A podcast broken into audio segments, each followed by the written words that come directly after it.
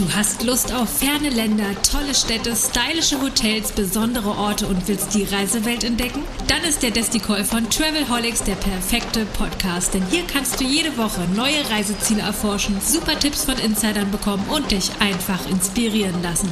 Im Travelholics Desticall gibt es genau das und noch mehr. Kostenlos, bequem und gut gegen Fernweh. Und jetzt startet deine Reise im Ohr. Hör dich einfach weg. Ready for take off. Razón para frenar tu entrega de mujer en libertad. Und herzlich willkommen zurück. Das ist der Travelholics Desticall. Der Podcast für Touristiker stellt Destinationen vor. Und in dieser Staffel geht es um Mittelamerika, um Nicaragua. Wieder im Studio. Hallo, Andreas M. Gross von der ARGE Lateinamerika und von Studiosus und von vielen anderen Sachen. Der Profi, wenn es um Mittelamerika geht, der Profi, wenn es um Nicaragua geht. Wir könnten natürlich jederzeit auch über Mexiko, über Kolumbien oder Brasilien reden, denke ich mir. Hallo Roman, vielen Dank für so viele Komplimente, aber heute ist tatsächlich Nicaragua im Fokus und darüber freue ich mich auch. Und äh, ich weiß, du kennst viele dieser anderen Länder natürlich auch und ich bin sicher, wir könnten stundenlang über alles Mögliche plaudern. Das aber machen wir Nicaragua und ich freue genau. mich drauf. Und diesmal geht es, in dieser äh, Episode geht es um Kultur und Genuss. Das haben wir in der letzten Episode schon angeteasert, als, ja. als es um einen äh, servierten Tapir ging. wir wollen uns vielleicht nicht unbedingt äh, nur über gegrillte Wildtiere unterhalten, aber generell Fangen wir tatsächlich mit dem Genuss an. Das ist auch ein wunderbares Thema. Du hast den Rum schon mal ganz kurz ganz, ange genau. ganz mhm. angeteasert.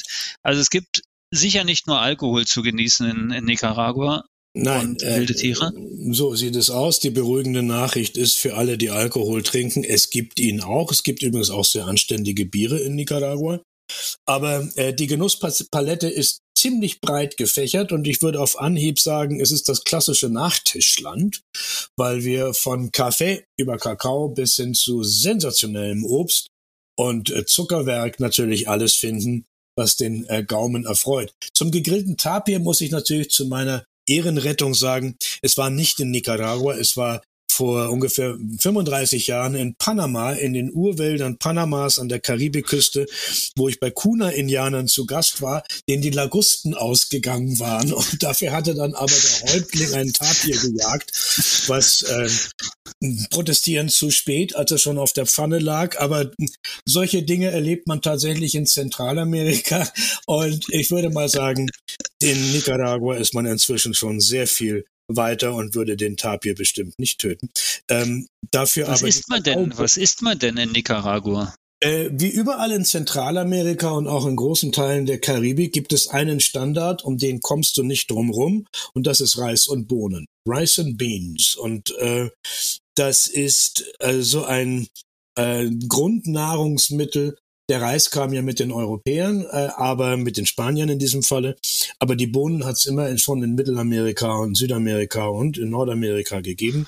Und die Bohnenvarianten sind geradezu unendlich. Und Reis und Bohnen, das klingt für uns jetzt furchtbar trocken, schmeckt hervorragend. Besonders mit so ein bisschen Gemüse dabei, einer, äh, einem Rindfleisch mit der richtigen Soße oder so einem toll äh, gebrutzelten äh, Stückchen Schweinefleisch. Ähm, das ist eine absolute Standardbeilage. Gekochte Bananen, gebratene Bananen, Kochbananen, die nicht süß sind, sondern so eher wie eine Kartoffel schmecken mit einem Hauch von Bananenflair dabei. Also Kochbananen kennt man inzwischen hier ja auch. Sowas wird gern und viel gegessen und äh, Gemüse in abartigen Varianten und in hervorragender Qualität äh, ganz genauso wie sehr viel Huhn. Und äh, Huhn ist überall leicht zu züchten, kennen wir aus Lateinamerika. Latinos lieben Hühner zu essen. Das ist jetzt vielleicht nicht das, was man in Deutschland als allerhöchste Delikatesse einstufen würde, aber auch Pollo, Huhn, wie es so schön heißt, ist hervorragend. Aber Rice and Beans, äh, Arroz und äh, Frijol, äh, Reis und Bohnen ist mal so die Basis und darum rankt sich alles. Ich habe in Nicaragua immer hervorragend gegessen. Und äh, Roman, du kennst die Furcht der Reisenden aus vielen anderen Ländern, besonders äh, noch aus den früheren Jahrzehnten.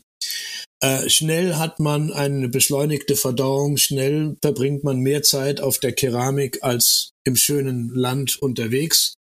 Und ähm, das allgemeine, kann man das essen, darf man das trinken, äh, Gefühl kommt eigentlich in Nicaragua nicht richtig auf. Es ist sehr hygienisch. Man ist nicht nur gut, man ist auch sauber.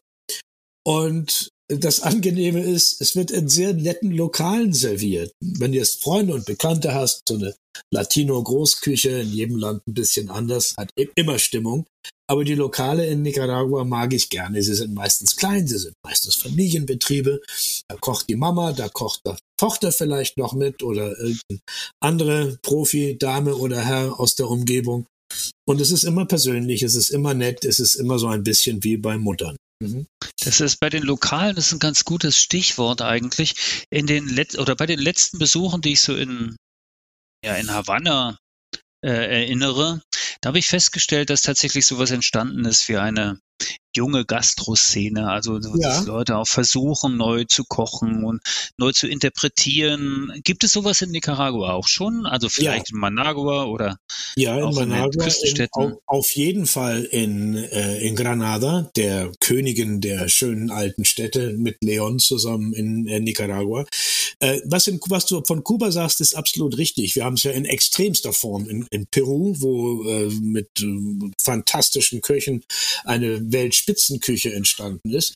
Aber äh, dem Beispiel Perus und dann Mexikos folgend sind die Länder Lateinamerikas enorm sensibilisiert worden für raffiniertere Küche, in der sie auch in Nicaragua die uralten Traditionen der Vorfahren, der alten Völker. Und auch in Nicaragua gibt es Indianervölker und es gibt auch äh, afrikanische Einflüsse, die natürlich dann über die Karibik bis an die äh, Küste Nicaraguas gekommen sind, wo man ganz deutlich herausschmeckt, dass hier innovatives Kochen äh, betrieben wird.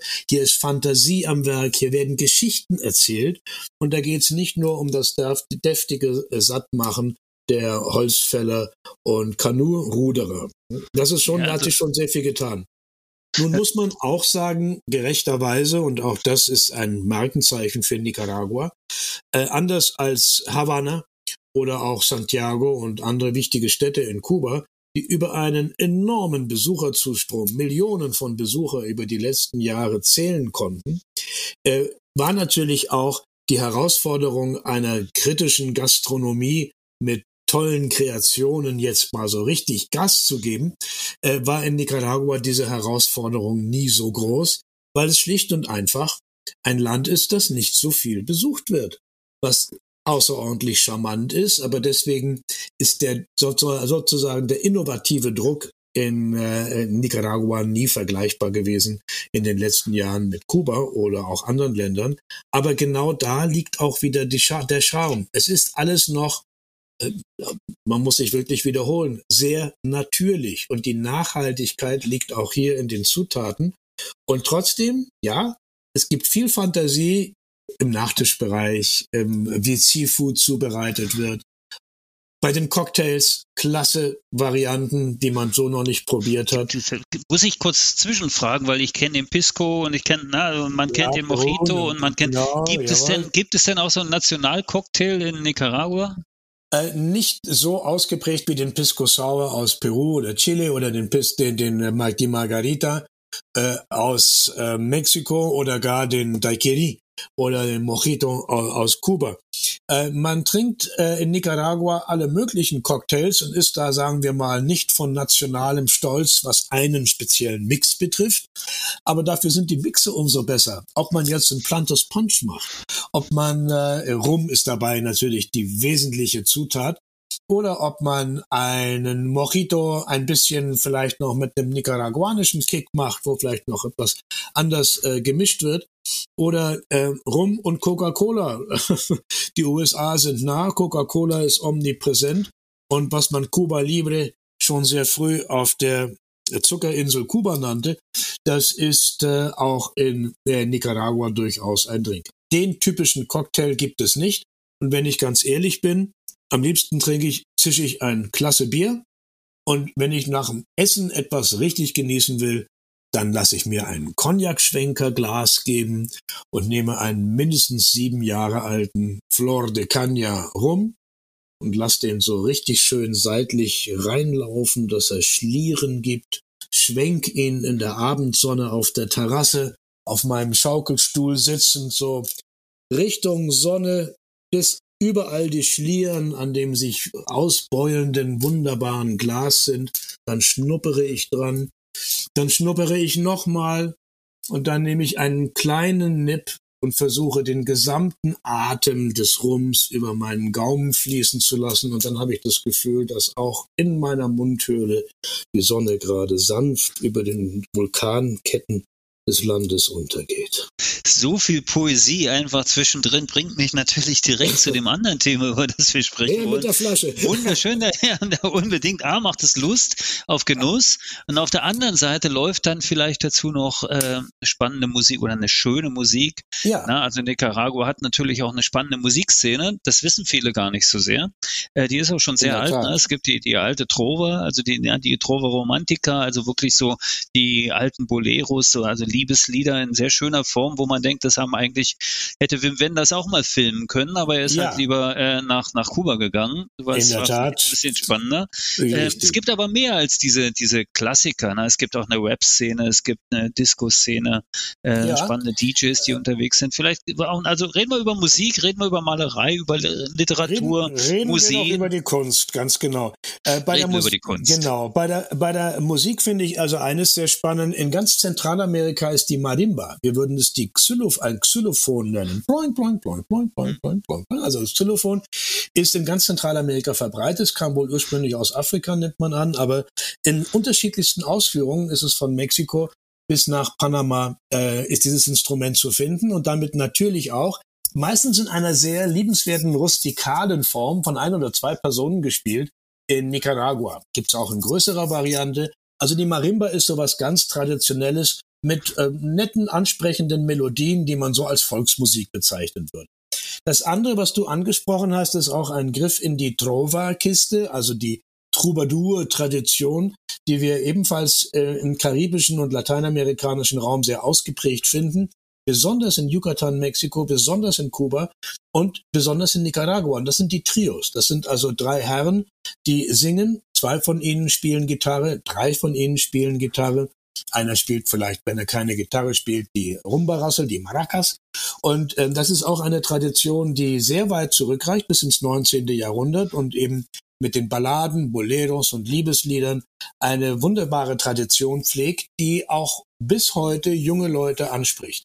Das Tolle ist, dass wir aber äh, natürlich alle Einflüsse haben, weil auch viele Nicaragenser in Miami, in Los Angeles, in New York leben und natürlich die jungen Leute über alle Kanäle mitnehmen, was es so gibt. Es gibt Rap vom Feinsten. Es gibt natürlich äh, Reggaeton. Reggaeton ist in ganz Lateinamerika die Musik momentan der jungen Generation. Äh, man tanzt und äh, hört auch gerne Salsa, aber Roman, seien wir mal ganz ehrlich, es ist ähnlich wie in Kuba. Salsa kann man, so wie man in Wien auch den Walzer kann. Aber Salsa, das ist was für Opas und Omas und die jungen Leute 20, 18. Äh, Die gehen finden- in die Reggaeton-Clubs. Ne? Hallo, die finden Salsa wirklich sowas von Opermäßig. Können es Ja. zwar, äh, dass man vor Neid ablasst, aber ist nicht der Fall. Also tolle Bandbreite. Und jetzt möchte ich gerne noch einen Musikaspekt, der aber auch ein ethnografischer, ein, ein wenn du so willst, volkskundlicher Aspekt ist. Und das ist die Karibik. Äh, an der Karibikseite spricht man, halte ich fest, Englisch. Warum spricht man Englisch? Weil, wir hatten es, glaube ich, im ersten Podcast erzählt, die Spanier überwiegend auf der Pazifikseite saßen, besseres Klima, äh, trockener, kann man mehr wirtschaften. Und die Karibikseite Urwald, Flüsse, Jaguare, Schlangen, doof. Außerdem saßen da die gefährlichen Indianer und da hatte man nichts zu tun. Wer hat sich an der Karibikseite angesiedelt? Diejenigen, die sowieso schon an der Küste überall ihren Fuß in der Tür hatten, nämlich die Engländer. Die kamen von den Inseln, die kamen von Belize runter, Mosquito Coast und saßen dann und gründeten kleine Orte. Bluefields heißt wirklich so, an der Karibikküste in Nicaragua, ist ein solcher englischsprachiger Ort. Und wer kam dorthin? Die englischsprachige karibische Bevölkerung. Und welche ethnische ähm, Zugehörigkeit hatte sie? Sie war natürlich afrikanisch geprägt, sodass wir an der Karibikküste in Nicaragua zum einen die karibisch-jamaikanische Einflusszone haben. And everybody speak like in Jamaica, you know, with a, with a Patois accent. Also mhm. man spricht fast ein karibisches Englisch-Patois. Aber jetzt kommt der Kracher. Es gibt noch eine weitere Volksgruppe, die von Bluefields und den Inseln, die davor liegen, bis nach Belize reicht. Und das ist eine afrikanischstämmige Bevölkerung, die aber eine indianische Sprache spricht aus der Karibik. Die sprechen Karibisch, also Carib, das ja. sie selber, selber modifiziert haben und sind afrikanische ähm, entlaufene Sklaven, die nie versklavt waren, von den Karibikinseln St. Vincent. Dort sind sie von den Plantagen und den Schiffen geflüchtet zu den Kariben-Indianern. Verschiedene afrikanische Völker hatten keine gemeinsame Sprache, lernen das karibische Indianisch ihrer Gastgeber. Die Indianer sterben aus. Diese Kariben schwarzen Afrikaner bleiben übrig und nennen sich Garifunas machen mhm. den Briten richtig Ärger, werden vor 230 Jahren in einer Schlacht geschlagen und werden an die zentralamerikanische Küste deportiert. Wie scharf ist das denn? Und jetzt sitzen die immer noch, die Garifunas, von Nicaragua bis Belize, haben ihre eigene Sprache, nämlich ein von Indianern nicht mehr gesprochenes Karibisch, das muss man sich mal geben. Das ist so, als wenn Chinesen Latein lernen und in den Alpen leben. Also abgefahren. Ja. Und äh, haben aber afrikanische Trommelmusik und afrikanische Rhythmen, die sie bis heute von Belize bis Nicaragua pflegen.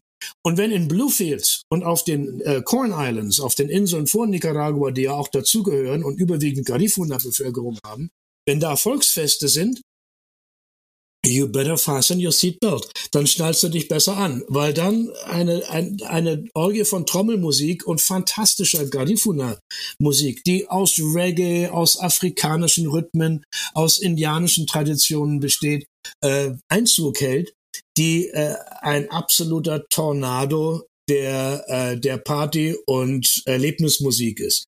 Das ist wirklich nochmal was ganz anderes. Das ist kulturell auch irgendwie zugänglich, also da kann ich Absolut. teilnehmen, wenn ich. Ja, ja, ja Bluefields also, einmal im Festival. Jahr. Okay. Absolutely. Und da, äh, da, da fahren, da gibt's also äh, richtig, da fahren Leute hin aus dem ganzen Land und auch aus den Nachbarländern, besonders die Garifunas aus Belize, aus Honduras, äh, kommen natürlich auch dorthin. Und äh, das ist, äh, muss man früh ein Hotel bestellen oder nimmt sich gleich eine Hängematte mit. Und das ist zugänglich. Das ist jetzt nicht so, dass man sagt, das ist so eine verschworene Gemeinde, wo kein Tourist hingehen darf. Die Garifunas sind, äh, sind sehr stolz auf ihre Tradition, aber sie sind total weltoffen. Viele Garifunas leben ja auch im Ausland. Äh, viele leben auch in Los Angeles in den USA, sind ein sehr internationales Völkchen, sprechen alle Englisch, sprechen alle Spanisch und die meisten sprechen noch Garifuna, also ihre alte Tradition. Und da, ob das Musik ist oder ob das äh, Rituale sind mit ihren, äh, mit ihren Schamanen-Traditionen, wo das Afrikanische mit dem Indianischen fusioniert und das Christliche noch mitnimmt. Äh, die Garifunas sind einfach ein Phänomen. Und wenn du dich für sowas interessierst, ab an die Küste von Nicaragua, schärfer wird's nicht mehr. Okay, das wäre vielleicht auch ein Tipp für die, die wirklich mal schon alle Festivals besucht haben und wirklich Unbedingt. was anderes so. Äh, wenn ich jetzt nicht so sehr auf die Musik und hier auf die ganz große Party stehe, sondern tatsächlich, wir haben schon drüber gesprochen im ersten Podcast über das Thema Malerei, Töpferei. Ja. Äh, Literatur ist ein Thema, das ist vielleicht ein bisschen schwerer zugänglich, aber alles, was visuell ist, äh, ist ja eigentlich gut machbar. Wo sollte ja. ich da hingehen? Äh, ich würde definitiv sagen, äh, von Managua Umgebung Richtung Granada. Unbedingt auf den Archiv. Also da sind überall kleine Dörfer und Ortschaften mit richtigen Kunsthandwerkerdörfern. Äh, es wird auch überall gemalt. Aber der Ort, wo richtig eine lange Maltradition über die letzten Generationen entstanden ist, ist der Archipel Solentiname. Wir haben diesen Archipel das letzte Mal schon erwähnt, weil das ein Archipel im großen Nicaragua-See ist, der äh, komplett plastikfrei jetzt ist, weil dort die Bürger mit, äh, mit verschiedenen Initiativen äh, dafür gesorgt haben, dass ihr Inselgrüppchen komplett plastikfrei ist. Und dort leben Ernesto Cardenal hat dort gelebt, ist dort auch gestorben, der berühmte äh, Schriftsteller und äh, Priester aus Nicaragua. Äh, und dort auf der Insel leben nicht nur Fischer und Leute, die vom äh, Kulturtourismus leben, also kleine Hotels betreiben und dergleichen, sondern leben sehr viele Künstler, Maler, auch Schnitzer. Äh, Balsaholz wird dort geschnitzt, aber ich finde besonders die äh, Malerei interessant, denn dort hat sich aus einer Art naiver Malerei, wie wir sie auch von Motivbildchen aus Bayern kennen und wie wir sie aus vielen anderen Teilen Lateinamerikas kennen, aus einer bäuerlichen naiven Malerei, hat sich etwas entwickelt, was schon um einige Takte über dem traditionellen Niveau liegt, wo dann jemand mal zum Pinsel greift und eine kleine bäuerliche Szene einfängt. Teilweise sehr detaillierte, sehr liebevoll gemalte, ähm, auch auf großem Format äh, Gemälde in Tempera oder in Öl. Aber ich habe eben auch schon viele Bilder gesehen, die sehen so aus, wie Garcia Marquez schreibt. Das heißt, es ist so ein bisschen äh, magischer Realismus, äh, nicht unbedingt Surrealismus, sondern es ist ein, äh, ein bisschen die Impression in Kunst wie die Literatur. Und wenn man genau hinguckt, tatsächlich auch der Alltag in Lateinamerika sich präsentiert. Immer so ein bisschen am Rande des magisch Verzauberten. Und äh, diese Art von Malerei ist jetzt also mehr als nur so eine regionale Hobbynummer. Hier gibt es große Ausstellungen, die auch weit über Nicaragua hinaus Künstler aus Solentiname und anderen Dörfern äh, vorgestellt haben. Äh, du wirst immer in Managua Galerien finden, die so etwas anbieten. Natürlich in der schönen Stadt äh, Leon, genauso wie auch in äh, Granada werden äh, Galerien zu finden sein. Ich finde es aber besonders schön, nach Solentiname zu fahren. Es ist ein Erlebnis, die Inseln, die Natur im großen See und dort die verschiedenen Künstler zu besuchen, seines Holzschnitzer, seines Maler oder vielleicht auch die andere, eine oder andere gute Lokalität, wo man ganz hervorragend essen kann. Wie man das macht, äh, lieber Andreas, das werden wir in der nächsten Episode besprechen, weil da geht es dann wirklich ganz um praktisches Reise-Know-how und um ja. Themen, wie kann ich in Nicaragua eigentlich unterwegs sein und so weiter. Ich finde es hochspannend. Wir könnten wahrscheinlich über das ganze Thema Kunst und Kultur und Genuss noch ewig weiterreden, aber am oh besten oh ja, ist es natürlich, äh, allen Zuhörern zu empfehlen, selber hinzufahren, es selber auszuprobieren, selber so zu entdecken, Unbedingt. das zu machen. Wer jetzt mit Garcia Marquez und dem magischen Realismus äh, bisschen verwundert ist, der möge sich einfach mal die Liebe in ihren Zeiten der Cholera anschauen oder lesen. Dann kriegt er eigentlich ein ganz gutes Bild davon, äh, wie in Nicaragua gemalt wird. Andreas, ich danke dir ganz herzlich. Danke fürs Zuhören. Das war der Travelholics Desticall, der Podcast, der Destinationen in den Fokus stellt. Und hier ging es wieder um Nicaragua, Episode 3. Ich freue mich auf Episode 4. Bis dahin. Ciao. Ich freue mich auch und ganz herzlichen Dank. Willkommen zurück. Gut gelandet? Lust auf mehr? Dann einfach den Podcast abonnieren und selbst ein Travelholic werden. Oder bist du schon Weltenbummler und willst dein Hotel oder deine Destination einmal im Travelholics Decoy vorstellen und Hörer auf eine Reise mitnehmen? Just get in touch mit Travelholics, dem Podcast für Touristiker.